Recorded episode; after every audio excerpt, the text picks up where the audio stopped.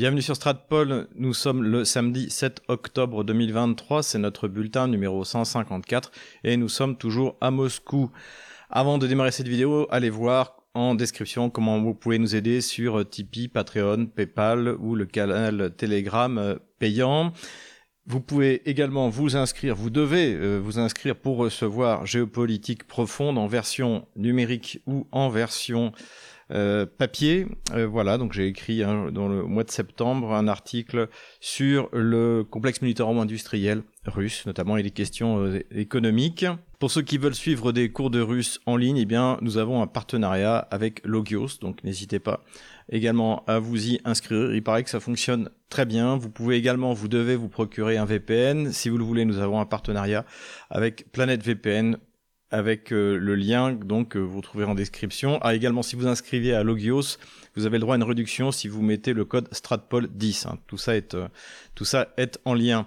En ce qui concerne ces mugs, donc on va sortir une série de mugs euh, ciblés sur Stratpol et bien sûr euh, la Russie et vous avez été nombreux à me demander ce que voulait dire ZOV en fait. Donc Z-O-V alors le Z vous le savez c'est euh, l'insigne le sigle initial en fait de l'opération militaire spéciale. Ça veut dire euh, Zapabiedul pour la victoire. Le O ça veut dire Advajne c'est-à-dire le courage. Et le V c'est la Zadanie Boudiet Vipolnine c'est-à-dire la mission sera Voilà, je sais que ces mugs coûtent cher, mais en fait, on a pour l'instant on n'a pas trouvé de moyen de les faire moins cher. On gagne très peu d'argent euh, là-dessus, hein, en fait. Euh, S'il y en a qui ont des solutions pour euh, produire des mugs moins chers, je, je suis preneur. N'hésitez pas à mettre un commentaire sur le site internet hein, stratpol.com. Allez sur le site internet stratpol.com, inscrivez-vous. Il y a pas mal d'articles. Sinon, aujourd'hui, eh bien, c'est un jour important puisque c'est l'anniversaire de Vladimir Poutine, donc qui fête ses 71 ans et qui est en pleine forme, comme euh, on a pu, j'ai pu le constater à Valdaï, hein, la, réunion du Forum Valdaï. On va en parler dans cette vidéo où il a tenu un discours euh, encore une fois, malgré euh, ses cinq cancers, euh, son Parkinson, son Alzheimer et sa jambe de bois, il a tenu trois heures et demie de discours et à répondre à toutes les questions en en évitant aucune. On va revenir dessus dans cette vidéo. Mais on va tout de suite rentrer dans le vif du sujet avec, comme d'habitude, l'économie. Et l'événement économique eh bien, de cette dernière semaine, c'est le shutdown, pardon pour cet anglicisme auquel a échappé l'économie américaine, hein, puisque eh bien il y a eu un accord qui a été trouvé de dernière minute, qui a d'ailleurs coûté sa place au président du Parlement euh, américain, donc euh, McCarthy, et donc euh, une solution a été trouvée pour quelques semaines, mais qui n'est pas définitive et qui n'inclut pas l'aide à l'Ukraine. Alors évidemment, c'est un problème pour l'Ukraine. Le Pentagone a dit qu'il y avait encore de disponibles un peu plus de 5 milliards de dollars et que après bah, il y aura il y aura un, véritable problème. Bon moi je suis assez sceptique sur les, les conséquences euh, vis-à-vis de l'Ukraine. Je pense que quoi qu'il arrive, le, tant que l'Occident collectif le voudra, eh bien ils tiendront euh, ils tiendront le, à bout de bras l'armée ou ce qui reste de l'armée ou ce qui reste de l'économie ukrainienne et que donc il faut pas compter là-dessus et d'ailleurs personne en Russie ne compte sur un affaiblissement de l'aide occidentale à l'Ukraine. Voilà, la victoire aura lieu sur le champ de bataille et également sur le champ de, bataille économique. Et pour l'instant, ça se passe plutôt bien, euh, puisque eh bien, le, la guerre économique, c'est l'Occident collectif qui est en train de la perdre. Donc Washington la perd au niveau de la dette. D'ailleurs, euh, Russia Today International, je remercie d'ailleurs Romain qui m'a envoyé cette information, a fait une comparaison assez euh, judicieuse en fait entre le niveau de la dette américaine, dont 275 milliards de dollars par jour l'économie américaine génère 275 milliards de dollars par jour. C'est la dette fédérale. C'est même pas, c'est pas les dettes euh, euh, euh régionales hein, des, États. C'est la, la, dette, la dette fédérale. Et donc RT International a eu comparé ça judicieusement avec le poids du budget russe et le poids de la dette russe. Et en fait, c'est supérieur au budget annuel de l'État russe et supérieur à la dette annuel de l'État russe. Donc pour bien se rendre compte à quel point l'État américain est mal géré, à quel point l'État euh, russe est bien géré. Du côté des États esclaves européens, donc euh, la France ou l'Allemagne, les choses ne vont pas mieux, notamment l'Allemagne. Le, le, troisième trimestre, selon la presse économique anglo-saxonne, a été une véritable euh, catastrophe pour l'industrie allemande, pour des raisons évidemment que l'on connaît, les sanctions, l'augmentation du coût de l'énergie, la bureaucratie, et, et évidemment que ça c'est la grande victoire, encore une fois, de Washington sur euh, ces États esclaves hein, que Washington contrôle, euh, notamment euh, l'Allemagne qui est le moteur économique de l'Union européenne. Donc mauvaise nouvelle pour ça aussi. Et tout le contraire en fait se passe du côté de l'économie russe puisque selon l'indice PMI qui était rendu populaire parmi les gens qui s'intéressent à ces choses économiques par l'économiste Touati, donc c'est l'indice des directeurs d'achat qui est un indice qui révèle la progression ou la régression de, la production euh, d'un pays. Euh, donc si vous êtes au-dessus de 50, c'est très bien. Si vous êtes en dessous, c'est que vous régressez. Si vous êtes à 50, c'est a rien de progresse. Et là, d'après euh, ce qui a été publié par JP Morgan, eh bien la Russie est au top. voilà. Et puis nous, bien sûr, eh on est toujours au fond. Donc de ce côté-là, tout va bien. La, production russe augmente. Euh, évidemment, c'est l'effet de la baisse du rouble, c'est l'effet du remplacement euh, des imports. Et euh, d'ailleurs, ça crée toujours ce problème dont on a parlé depuis plusieurs mois maintenant, qui est à mon avis le seul véritable problème de l'économie russe, c'est la pénurie de main d'œuvre. Enfin, le Figaro, incroyable, le RLE, donc qui est l'épouvantable correspondant du Figaro en Russie, a fini par comprendre que c'est un, sujet important et on a fait un article donc qui est pas qui est pas totalement nul pour une fois. En fait, c'est le véritable problème, c'est c'est la main d'œuvre. Ça, ça doit être résolu d'une manière ou d'une autre, donc à long terme par l'augmentation des naissances. Donc il y a encore une fois très gros programme euh, d'investissement de l'État pour aider les familles nombreuses, et également aussi par euh, l'immigration qui euh, pourrait venir de l'Ukraine. Et ça, ça a été parfaitement compris par le gouvernement russe et Vladimir Poutine qui ont pris des décisions dans ce sens politico-diplomatique maintenant, alors c'est également une nouvelle économique. D'après le Financial Times, eh bien, le Viktor Orban aurait obtenu de le déblocage de des 13 milliards de dollars donc de d'aide de l'Union européenne qui avait été bloqués sous prétexte que en fait Viktor Orban ne, se soumet pas au diktat euh, de, de Bruxelles. Eh bien, pour que Viktor Orban valide l'aide bruxelloise à l'Ukraine, euh, la Commission européenne serait prête à débloquer les 13 milliards de dollars, comme quoi, eh bien, finalement, ils ne comprennent que la force. Politico-diplomatique toujours, Foreign Affairs, qui est une revue euh, nord-américaine, donc c'est l'organe du ministère des Affaires étrangères euh, américain, le, le secrétariat d'État plutôt aux États-Unis, on, on appelle ça comme ça, publie un article assez intéressant où il explique que ben, les conséquences des sanctions, c'est que tous les pays sanctionnés sont en train de s'unir contre ben, l'Occident collectif et qu'en fait ça marche. Donc euh, euh, c'est une prise de conscience, hein, petit à petit, ça finit par rentrer dans, dans leur crâne que les sanctions sont sans doute, encore une fois, la meilleure chose qui ait pu arriver à la Russie depuis 1992. Euh, et sinon, bien sûr, le grand événement politique de la semaine, c'était le Forum de Valdaï. Alors, pour rappel, le Forum de Valdaï, c'est un forum qui a été créé il y a, il y a 20 ans, il fêtait ses, ses 20 ans, et donc qui était censé réunir des intellectuels du monde entier, et donc, et pas forcément en plus favorable à, la Russie. D'ailleurs, c'était assez, moi, ça m'a toujours assez choqué, c'est-à-dire que on voyait vraiment des gens qui étaient ennemis euh, de, la Russie, ennemis de, Vladimir Poutine, hein, euh, comme bah, Thomas Gomard, de Lifri, qui n'avaient rien trouvé de mieux que de tweeté une photo de Sergei Lavrov qui s'était euh, assoupi euh, pendant pendant une, conférence. Euh, donc on avait, en, je crois en France, c'était Arnaud Kalika, donc un, un russophobe, poutinophobe primaire. Cela dit, ça avait tout de même un intérêt puisque ça permettrait effectivement d'avoir un débat, d'avoir des gens qui interviennent, qui ne pensent pas la même chose. Donc là, évidemment, tous les représentants quasiment de l'Occident collectif euh, ne, étaient, absents. Honnêtement, c'est pas plus mal.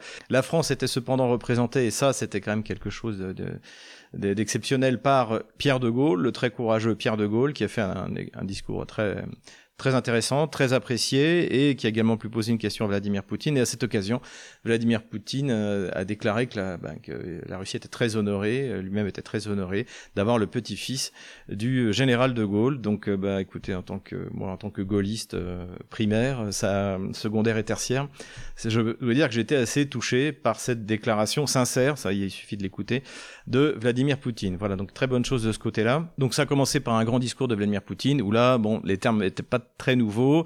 Encore une fois, réexplication de la justification de l'opération militaire spéciale. Euh, la Russie n'a pas commencé la guerre, c'est l'Occident collectif qui l'a commencé avec Maïdan, mais la Russie essaie de la terminer.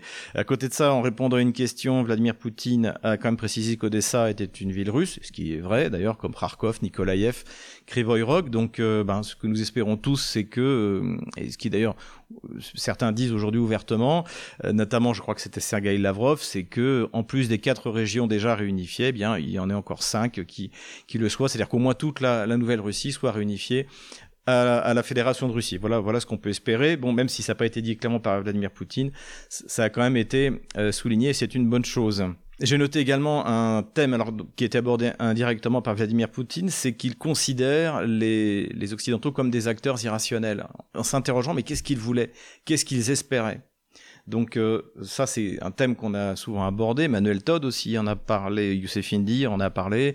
C'est-à-dire qu'en fait, euh, il y a deux choses en fait dans l'Occident collectif. Il y a une ignorance profonde de l'état du monde en dehors de lui-même, c'est-à-dire en dehors de, cet Occident collectif. En fait, ils, ils, ne savent rien de ce qui se passe dans le monde. Visiblement, que ce soit à Washington, à Paris ou à Berlin, on ignorait que désormais l'Inde et la Chine pouvaient remplacer comme consommateurs de l'énergie russe, eh bien, ce fameux Occident collectif. Donc il y a, il toute une, une sorte euh, d'ignorance et il y a également une irrationalité. Alors plus en Europe euh, qu'en Amérique du Nord, parce que comme je l'ai dit encore une fois, la destruction de l'économie européenne est un but de guerre américain et ça a parfaitement fonctionné. Donc ça, cette démarche en soi, est rationnel. En revanche, effectivement, Berlin, Paris euh, se sont littéralement suicidés.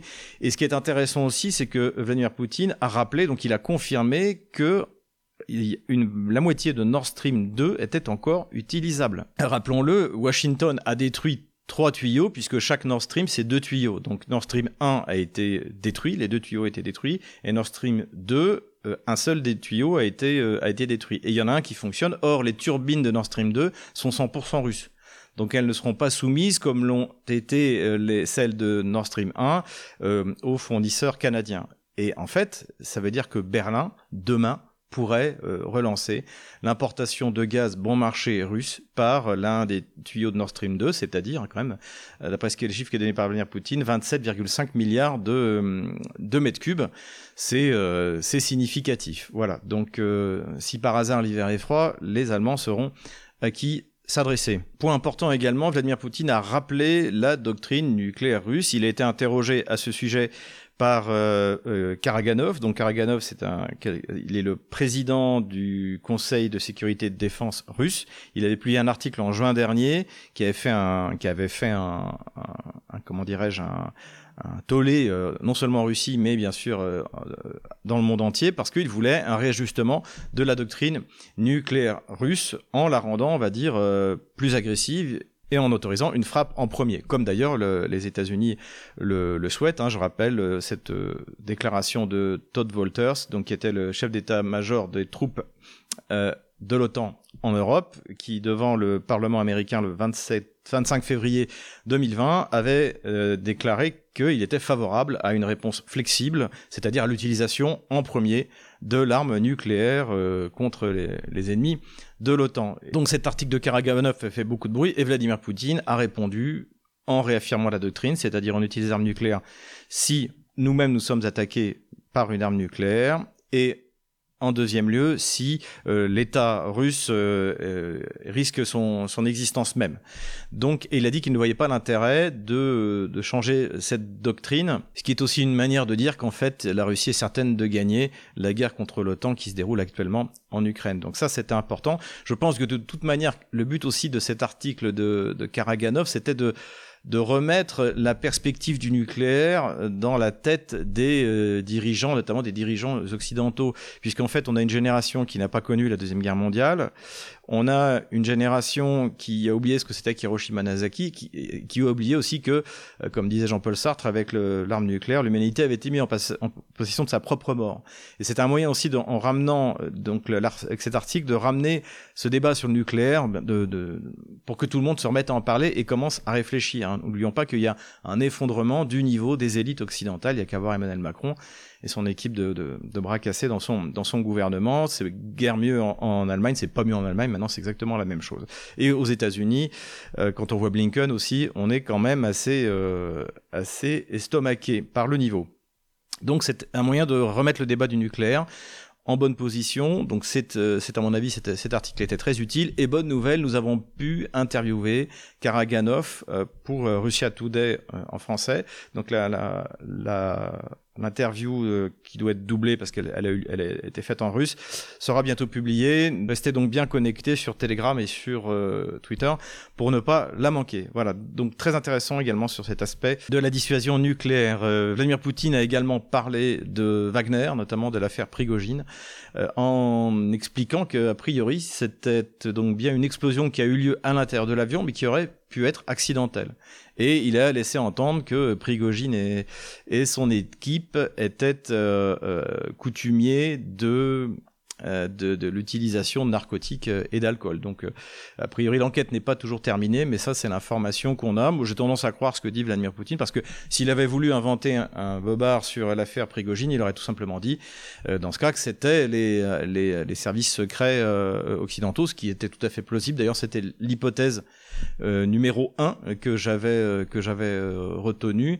voilà, voilà un peu où on en est sur l'affaire Prigogine. On va en, en, reparler un peu un peu plus loin dans les considérations militaires sur l'avenir de Wagner. Personnellement, d'une manière générale, ce que je ressors de mon expérience sur ce forum de Valdaï, c'est que j'ai pu parler avec pas mal de gens, les interviewer, vous les verrez, et il y a finalement un, style asiatique de relations internationales euh, qui est, euh, je pense, celui de Vladimir Poutine. C'est-à-dire que autant on le voit dans l'Occident collectif, de par son fanatisme, eh bien il y a, plus de place pour la négociation, il y a plus de place pour le compromis. Lorsqu'on signe un document, lorsqu'on fait une promesse, c'est jamais tenu. Hein. Euh, confère la livraison des Mistral, les accords de Minsk, l'accord de sortie de crise de Maïdan en, en 2014. Donc la parole et, et le, la signature n'ont aucune valeur et le, le, le, monde asiatique est différent. Euh, j'ai interviewé par exemple un, un, un Raka Mohamed, un, un expert pakistanais et qui a un discours très apaisé vis-à-vis de l'Inde, pareil, euh, le Vietnam. Euh, il y, a, un style asiatique, et je pense que c'est une bonne chose parce que malheureusement, je pense que c'est lié au. Encore une fois, on pourrait remonter à la à la réforme, à, aux Lumières, mais ça, ça introduit dans la pensée occidentale un fanatisme euh, qui euh, finalement a abouti à cette volonté absolue d'exterminer l'ennemi. Hein, c'est le retour de la loi du talion, la certitude d'appartenir à un, peuple élu qui a tous les droits. Et ça, ça n'existe pas en fait euh, en Asie, même s'il y a des identités très fortes, voire du, du, du racisme dans, dans, certaines nations asiatiques. C'est pas la peine de le nier, mais cela dit, dans les relations internationales, en fait, il y a, il y a des vertus comme celle de se contrôler. Vladimir Poutine est quelqu'un qui se contrôle, tout le contraire d'Emmanuel Macron, par exemple. Et puis la volonté de trouver un compromis jusqu'au bout. Voilà un peu ce que, ce que j'ai retenu et c'est ça qui m'a plu et je, et je pense que c'est le ton qui est donné en fait euh, au reste du monde en dehors de l'Occident collectif, c'est-à-dire que essayer d'asseoir des relations internationales sur un compromis. Voilà. Euh, pour le, un, plus grand bien collectif, on va dire. Pour en finir avec le politico-diplomatique, j'en parlais tout à l'heure, Vladimir Poutine a signé un décret qui autorise tous les Ukrainiens à pouvoir entrer sur le territoire russe avec leur passeport intérieur ukrainien, c'est l'équivalent de la carte d'identité en France, euh, même si c'est euh, ce, ce, passeport n'est plus valide. Donc évidemment, comme j'expliquais, c'est un moyen euh, de d'organiser et d'attirer l'émigration euh, d'immigration ukrainienne euh, vers, vers la Russie, plutôt que, dans les, que les gens émigrent vers, euh, vers l'Europe de l'Ouest, où ils sont petit à petit rejetés, où ils sont maltraités, comme c'est de plus en plus le cas en Pologne ou dans les, les pays de l'Est, eh bien de les attirer en Russie pour pallier ce manque, ce cruel manque de main d'œuvre pour l'économie russe qui est en, en plein, en pleine ascension. Et en même temps, volonté d'organiser, puisqu'il y aura désormais un seul accès par la route en fait euh, pour les, cette immigration ukrainienne et également aérien par euh, par l'aéroport Sheremetyevo à Moscou. Voilà, c'est une bonne nouvelle en tout cas pour les Ukrainiens qui veulent vraiment trouver un pays euh, d'accueil, sachant que au, fur et à mesure que l'armée russe va progresser, eh bien ces, ces, ces populations russes ou russophones originaires d'Ukraine pourront peut-être même retourner chez eux. Armement maintenant, eh bien la première nouvelle c'est qu'on a appris que les Polonais avaient réussi à à réparer quatre chars Léopard 2 à 4, donc euh, qui sont euh, qui étaient des chars qui avaient été euh, endommagés par par les combats et donc les Polonais ont réussi à les réparer en 4 mois. 4 mois pour réparer quatre chars. Ça en dit long sur les difficultés logistiques liées aux livraisons d'armes de l'OTAN, hein, puisque réparer un Léopard ou un Challenger, c'est extrêmement compliqué parce que c'est loin du pays euh, qui le fabrique, c'est loin des ateliers, il faut les ramener à l'étranger en Pologne euh, euh, notamment, et surtout c'est un char qui est lourd, qui fait 65 tonnes, 74 tonnes pour le Challenger, 65 tonnes aussi, ça va être pour la Brahms, et donc c'est très compliqué en matière de logistique. Donc ça c'est en fait une mauvaise nouvelle pour l'armée otano-kievienne. Pour pallier ce problème de logistique, alors il y a eu de grandes manœuvres et des, déplacements qui ont eu lieu de, délégations, le ministère de la Défense, notamment le, le Cornu, le ministre de la Défense français, est venu avec une délégation de sociétés d'armement dont on ne sait pas trop qui, et qui a parlé de produire localement. Bon, moi je suis assez sceptique parce que construire une usine à moins de la construire 200 mètres sous terre et encore euh, pour euh, fabriquer en Ukraine, ça paraît pas trop réaliste. Je pense qu'il s'agit surtout pour ces sociétés d'armement de venir récupérer les fonds euh, qui ont été donnés par l'Union européenne pour pour aider l'Ukraine. Voilà, je suis assez sceptique. Pour moi, c'est surtout la une démonstration de de, de, de communication. Et de toute manière, si on en croit les déclarations des grands pays fournisseurs d'armes à l'Ukraine, que ce soit euh, l'Italie, la Pologne, l'Allemagne, il y a quasiment plus rien à donner à l'Ukraine. Donc, euh, donc euh, voilà où on en est à ce sujet-là. Et dans ce cadre-là, nous avons un gamelin cette semaine. C'est notre gamelin trinquant, le gamelin gentil. C'est comme quelqu'un de gentil, euh, trinquant et, et d'assez courageux puisqu'il avait accepté à l'époque où euh, Russia Today émettait encore librement en France un débat avec votre serviteur. Mais cela dit, il est souvent gamelin parce qu'il raconte n'importe quoi. Et là, ça a été dans l'émission C'est dans l'air que j'avais pas vu depuis longtemps. Merci d'ailleurs à Alexis qui me l'a euh, transféré. Donc, euh, si vous avez 5 minutes, allez la regarder. Euh, si vous voulez voir des gens qui, qui vivent dans un monde parallèle, ben là, vous, vous allez être servi. Et donc, un des sujets qui est abordé dans cette émission de, de, de déprimé, c'est la, la, Slovaquie. En fait, le nouveau Premier ministre slovaque est un, on va dire, un pro-russe. En tout cas, et en tout cas anti-guerre. Ce qui prouve d'ailleurs au passage qu'il y a une gauche en Europe qui peut être anti-guerre et que euh, le, le, bellicisme de la gauche française est une spécificité et qui d'ailleurs finalement rejoint également euh, ce qu'on trouve majoritairement en Allemagne. Hein. Le, les, les, écologistes, euh, le, le Parti social-démocrate de Scholz sont des partis de gauche bellicistes. Tout comme ce qu'on trouve en France, les Verts, les socialistes, les macronistes, tout ce, ce, ce, cette espèce d'extrême centre gauche et, et belliciste. En tout cas, il y a des partis euh, de gauche qui peuvent être contre la guerre, qui peuvent gagner les élections, comme quoi c'est porteur. C'est le cas de la Slovaquie. Et ça, évidemment, ça inquiète énormément les gauchistes bellicistes européiste que va faire la Slovaquie et le général Trinquant nous a dit mais de toute manière c'est pas grave la Slovaquie a déjà transféré tous les équipements soviétiques qu'elle euh, qu'elle pouvait euh, à l'Ukraine hein, c'est-à-dire je crois qu'il y, avait des avions des MiG-29 sans doute des Sukhoi 25 également puis des chars etc etc et, euh, et également des stocks de munitions de calibre euh, soviétique et donc en fait la, la Slovaquie ne sert plus à rien Faux, mon général. La Slovaquie contrairement à, par exemple à la France, produit euh, en quantité plus importante, c'est pas non plus euh, c'est pas non plus miraculeux, mais euh, produit des munitions et avait annoncé en mars de cette année qu'elle allait multiplier par 5 sa production d'obus, notamment pour pouvoir eh bien, euh, livrer à, à l'Ukraine. Voilà. Donc c'est quelque chose sur lequel l'OTAN comptait. Donc on imagine bien que si ce plan de produire, de multiplier par 5 la production de munitions est abandonné par la Slovaquie, eh bien ça va créer encore un problème supplémentaire pour l'armée otano-kievienne. Voilà donc Gamelin de la semaine, le Gamelin trinquant. Avant de passer à la carte militaire, quelques considérations militaires générales comme d'habitude. La première considération, eh bien, concerne la vignette de cette vidéo, c'est-à-dire le retour de Wagner sur le, le théâtre des opérations et la désignation par Vladimir Poutine d'un nouveau chef en fait qui est Andrei euh, Trochev donc qui est un guerrier en fait c'est un guerrier qui a commencé par l'Afghanistan qui a combattu en Syrie qui est un des fondateurs de, de Wagner et donc que Vladimir Poutine a nommé à la tête en fait de ces structures qui est désormais intégré dans l'armée russe. D'après ce qu'on a compris, hein, Vladimir Poutine en a parlé dans son discours. Actuellement est à l'étude une loi qui autorise les sociétés militaires privées, ce que, selon Vladimir Poutine, du point de vue purement juridique, hein, rappelons que Poutine est avant tout un, juriste, très important de le garder à l'esprit, eh bien une telle loi permettrait d'avoir légalement des sociétés de mercenaires, ce qui n'est pas pour l'instant le cas. Vladimir Poutine a également précisé que plusieurs milliers de soldats de Wagner, en fait, s'étaient euh, enrôlés dans, euh, dans, l'armée russe. Comment est-ce que cette unité va subsister? Va-t-elle conserver le nom de Wagner, qui est quand même euh,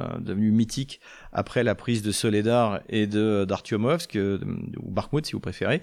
Ça, on ne le sait pas encore. Donc voilà, Wagner est de retour. Ce sont d'excellents soldats avec une expérience euh, extraordinaire depuis le début euh, donc de, l'opération militaire spéciale et même avant.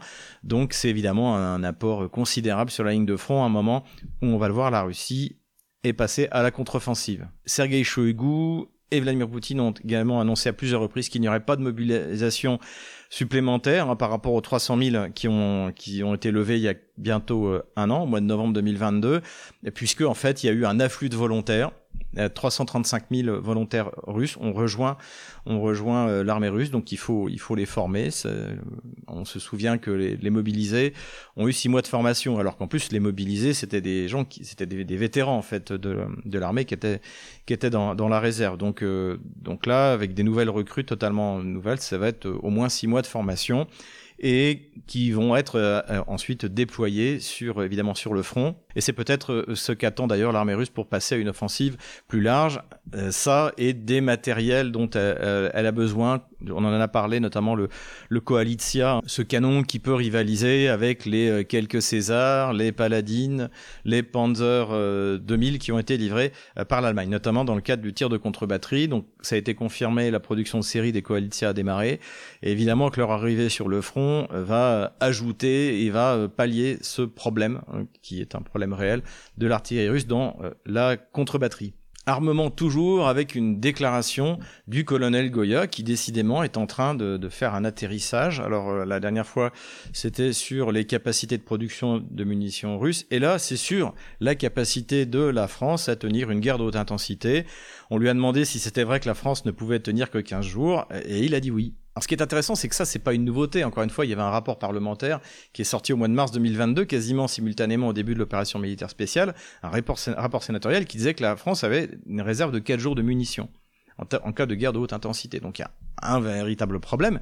Et ce qui est étonnant, c'est que alors que ces, gamelins de plateau le savaient, ils ont démontré une arrogance, hein, notamment le, je me souviens, le général Dourakovlev qui expliquait que l'armée russe était une armée pauvres types dirigés par des imbéciles. On avait vraiment l'impression qu'ils se prenaient pour des maréchaux d'empire et que l'armée euh, qu'ils avaient dirigée ou qu'ils dirigeaient euh, était celle de, Napoléon et faisait trembler l'Europe. Alors que non, l'armée française ne fait trembler malheureusement euh, personne, même, même plus les pays d'Afrique. Donc donc c'est une véritable catastrophe. Bravo au colonel Goya de, le dire. Alors après, évidemment, il, est revenu sur ce qu'il avait dit, comme à chaque fois, en fait, il est toujours en train de faire le grand écart entre la réalité et le narratif gauchiste qui impose à lui s'il veut continuer de passer à la télé. Alors en parlant de narratif gauchiste, là la prime est revenue une fois de plus à LCI qui a parlé de victoire opérative de l'Ukraine en mer Noire. Parce que en fait avec ses euh, bateaux à moteur euh, télécommandés, elle aurait fait reculer la flotte russe. Bon, c'est du grand n'importe quoi en fait. depuis la, la destruction c'était en juin 2022 de, du, du, croiseur Moskva. Kiev, en fait, on peut dire surtout l'OTAN, puisque les, les, cibles sont dirigées et euh, ces, technologies sont fournies euh, a priori par l'Angleterre et, sans doute également par Washington. En fait, tout ce qu'ils ont pu faire, eh bien, c'est euh, frapper sans les couler des bateaux à Novorossiysk, donc là où les, les Russes devaient pas les attendre, faire sauter un petit bout de pont qui a été réparé en deux mois et qui n'a pas provoqué la fermeture du pont de Crimée, ou alors tirer sur une cible fixe qui était sur un, sous-marin, on en avait parlé, qui était euh, en, cale sèche. Donc euh, tout cela est absolument insignifiant. De toute manière, la, la flotte russe domine toujours avec ses sous-marins, avec ses frégates. Elle peut tirer tous les missiles qu'elle veut, où elle veut, sur toute l'Ukraine, et c'est à ça que sert la flotte russe en fait. Car depuis le début, il est évident que la flotte russe ne va pas tenter une opération de débarquement à Odessa ou à Nikolaïev. Ce serait bien trop coûteux. Donc, euh, euh, effectivement, dans le cadre de l'échec euh, quasi complet de la contre-offensive ukrainienne, eh bien, il faut bien annoncer des victoires. Donc, on a eu le droit à cette déclaration fantaisiste. Comme l'avait très bien dit d'ailleurs le général de Lavarde que j'avais interviewé dans le cadre de l'échiquier mondial sur la mer Noire, précisément, l'armée russe n'est pas à l'abri d'un coup heureux, mais pour l'instant, ça, n'arrive pas. La seule chose qu'ils ont pu tirer, à grand renfort de, de Storm Shadow ou de Scalp à un million de dollars pièce, euh, c'est euh, une usine euh, qui est un, point fixe évidemment, qu'il était difficile de manquer. Ah, attention, quand je dis que la flotte kievienne n'existe pas, je, je me trompe un petit peu, parce qu'en plus de ces bateaux à moteur télécommandés, il y a également les scooters des mers qui ont servi à donner l'assaut sur la Crimée à une, euh, quelques dizaines de, de forces spéciales ukrainiennes, donc ils sont arrivés en scooter des mers, ils sont fait repérer et ils ont été détruits. Il y en a même un qui a été capturé. Ça a été euh, montré euh, sur les sur les réseaux sociaux et il d'ailleurs quand il a il a expliqué le but de sa mission, c'était de faire un selfie. Encore une fois, c'est les opérations TikTok dont sont friands LCI et BFM TV et que Kiev essaie également de tourner pour euh, continuer à abrutir sa population par la propagande de guerre. Donc euh, voilà ce que c'est qu'aujourd'hui la, domination de Kiev en mer Noire, c'est euh, des bateaux télécommandés et des scooters des mers pour lancer les opérations TikTok. Ce que l'on observe en revanche du côté russe, c'est la multiplication des attaques de nuit contre les infrastructures militaires et stratégiques, hein, notamment euh, les, les, infrastructures énergétiques et les infrastructures portuaires, donc toujours Odessa, toujours également les, les ports euh, fluviaux euh, pour le, long, le long du Danube, pour en fait détruire toutes les capacités logistiques dans la profondeur des, de, de l'OTAN. Donc là-dessus, ça se passe extrêmement bien, d'autant plus que désormais, d'après les informations qui ont été données par les services de renseignement ukrainiens, eh bien, on sait que la Russie peut produire jusqu'à 50 drones suicides Shahid, donc les fameux Geran, Géranium, euh, euh, donc qui, sont maintenant fabriqués en Russie sous licence, avec une intégration de, de la production euh, locale. Et les Russes ont la capacité d'en produire 50 par jour, c'est-à-dire qu'en principe, la Russie pourrait chaque nuit envoyer 50 drones Geran, donc un qui doivent coûter autour de 10 000 dollars, s'abattre euh, en toute impunité sur les infrastructures euh, euh, otano-kieviennes. Donc ça, c'est un point extrêmement positif pour l'armée russe, et ce qui fait craindre aux Kieviens et à leurs sponsors que l'hiver pourrait être extrêmement dur si les infrastructures énergétiques, encore une fois, sont touchées comme elles le sont maintenant. Je voudrais faire rapidement quelques considérations sur ce qui se passe actuellement en Israël. Alors, de manière euh, générale, parce qu'il est trop tôt, encore une fois, pour immédiatement faire une analyse, mais je voudrais souligner quelques petits points. Le, premier point, c'est que incontestablement, il y a un problème de renseignement. Bon, ça, euh, tout le monde, tout le monde le reconnaît. Il y a également un problème de réaction hein, de la population israélienne, et pour moi, je vois ça finalement à ce qu'on observe également en Occident, euh, en France, aux États-Unis, c'est-à-dire à une dégénération en fait d'une population qui, euh, qu'on l'aime ou qu'on l'aime pas, euh, s'est construite dans la guerre, la, guerre en 1948, la guerre des six jours, la guerre du Kippour, c'était de, tout de même de, de, de sacrés soldats et petit à petit, en fait, on l'a. Je pense que ça, ça a été l'erreur de, des élites israéliennes, c'est de laisser cette dérive, euh, dont d'ailleurs une partie de ces dérives euh, sociétales, hein, notamment, le, euh, Tel Aviv est, une des plus grandes gay pride de chaque année, de laisser cette dégénération des mœurs se produire et affaiblir en fait l'esprit de défense de la population israélienne. Et ça, je l'avais déjà constaté c'était en 96, puisque j'avais été, euh, j'étais encore dans l'armée française, j'avais servi euh, au Liban dans la finule, et donc on avait pu aller quelques fois en Israël. Et en fait, on voyait effectivement dans la rue euh, donc les, bah, les, conscrits israéliens qui se baladaient avec leur leur fusil, leur fusil à l'épaule, mais on voyait en fait, on voyait la même jeunesse que chez nous, et ça commençait déjà en France, ça commençait déjà à dégénérer avec des boucles d'oreilles, l'air un peu, un peu chétif pas du tout, euh, c'était déjà plus la France de, de, de, 1914. Et là, on voyait qu'il y avait vraiment une, une perte de, de substance guerrière et que j'avais d'ailleurs pu constater qui m'avait été confirmé par parce que j'avais pu rencontré quelques vétérans de euh, surtout de la guerre du Kippour euh, et qui m'avaient effectivement fait la même la même euh, constatation. Je me souviens d'ailleurs que l'un d'eux s'inquiétait parce qu'il tenait en haute estime les Palestiniens qu'il considérait comme un, peuple d'élite du monde arabe en fait. Et là, en tout cas, c'est visiblement ce qu'on voit, puisque ceux qui sont passés à l'assaut donc de, des positions euh, israéliennes euh, vont sans doute tous mourir. Et malgré tout, ils sont prêts, ils sont prêts à y aller euh, parce qu'ils croient en leur cause. Et ça, évidemment, évidemment, c'est estimable. Voilà la considération que je voulais faire, parce qu'en fait, les, les, pays occidentaux doivent faire un choix. Soit on fait la guerre, alors pour les, pour les Israéliens, c'est contre les Arabes, contre les Palestiniens.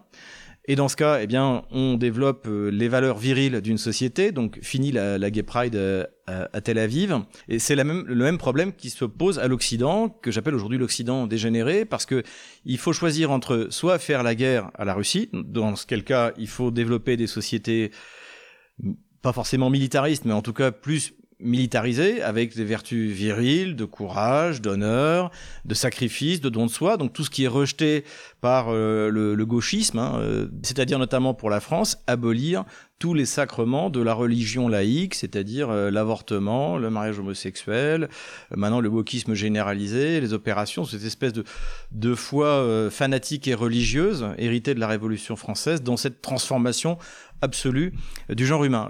C'est très bien d'avoir ça comme idéologie et comme but, mais dans ce cas, il faut pas vouloir faire la guerre ni à la Russie, ni à la Chine, ni à aucun de ces pays euh, qui euh, ont une armée et qui ont une population qui est prête à se battre pour se défendre. Hein. C'est d'ailleurs pour ça d'ailleurs que l'OTAN a déployé l'armée ukrainienne contre la Russie, parce que finalement, il y a que des Russes qui peuvent faire la, guerre aux Russes ou des Polonais d'ailleurs. Hein. C'est encore puisqu'on parle des peuples euh, capables de, de se battre. Ce sont en fait ces pays qui ont été paradoxalement protégés par le communisme de la dégénération récence liée à la révolution sexuelle initiée par les rapports Kinsey. Je vous renvoie aux, travaux de Marion Sigaud sur, la question. Hein. donc, euh, à partir des années 50, cette dégénérescence euh, euh, des mœurs qui aboutit aux sociétés que nous avons aujourd'hui. Voilà, et pour conclure, en paraphrasant Lénine, l'Occident risque de s'effondrer sous ses propres contradictions. Et ces contradictions, c'est que d'un côté, développer une société LGBT, qui euh, non seulement est accepté, mais même domine, et euh, comme le dit Lucien Cerise, est désormais dans une phase de coercition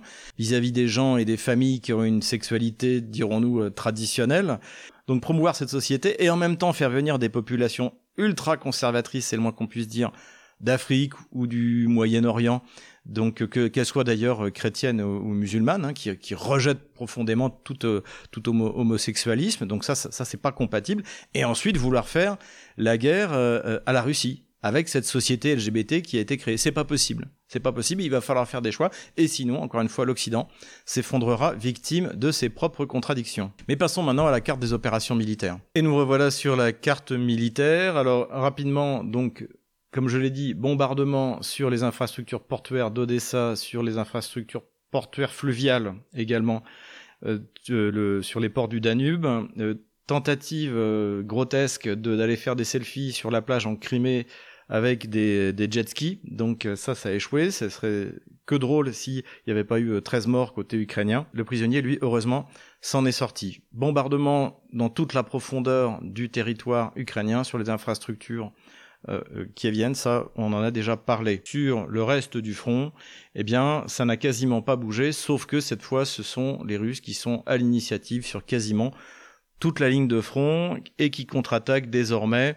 dans la direction de Orekhovo. C'est-à-dire que malgré leurs efforts, les Otaniens n'ont pas réussi à percer la première ligne de défense russe et ne pourront donc pas s'établir sur les hauteurs comme ils l'espéraient. Donc à terme, S'ils n'arrivent pas à percer, ils vont être obligés de se replier vers le nord, comme nous l'avions dit. En tout cas, les Russes, eux, attaquent dans cette direction-là et dans cette direction-là. Euh, des petites attaques limitées, hein, comme on l'avait dit la dernière fois. Il faut noter tout de même sur cette partie du front que contrairement au reste, là, les Otaniens essayent de toujours de, contre-attaquer, mais sans succès. Sur le front sud autour de Staromayorsk, là, ce sont les Russes qui progressent et qui améliorent leur position en progressant sur les hauteurs, en fait, autour de, de, cette espèce de cuvette euh, ici. Donc là, les Russes sont à l'initiative totale. Ils sont à l'initiative sur Krasnogorovka, mais pour l'instant, il n'y a pas d'avancée sensible. Il y a surtout de grosses préparations d'artillerie.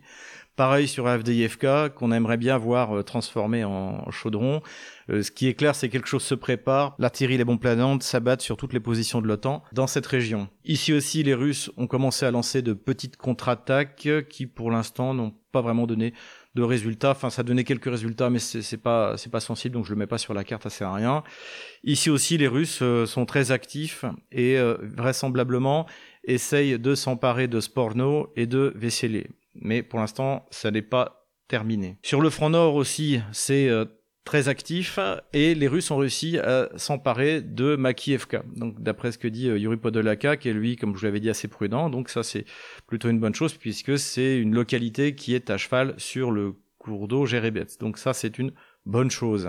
L'armée russe est également très active autour de Kupiansk, elle détruit tous les moyens de passage, les ponts sur la rivière Oskol, ici. A priori, elle aurait pris le contrôle de Sinkovka, mais comme j'en suis pas certain, je préfère pas le mettre, je le mettrai uniquement quand on en sera certain, et elle essaie de prendre pied sur Petropavlovka, mais pour l'instant, elle n'y est toujours pas arrivée. Voilà, donc comme on le voit, le front n'a pas beaucoup bougé depuis la semaine dernière. Ça fait désormais 4 mois que les Otano-Kieviens ont lancé leur offensive, et pour l'instant, c'est un échec total. Je pense que désormais, ni euh, Kremena ni Svatovo ne sont en danger. Donc je retire les punaises rouges. Les chances pour Kiev de s'emparer de ces deux villes sont quasiment inexistantes. Voilà où on en est le 7 janvier 2023, date de l'anniversaire de Vladimir Poutine. Je retire la ligne de front de la semaine dernière.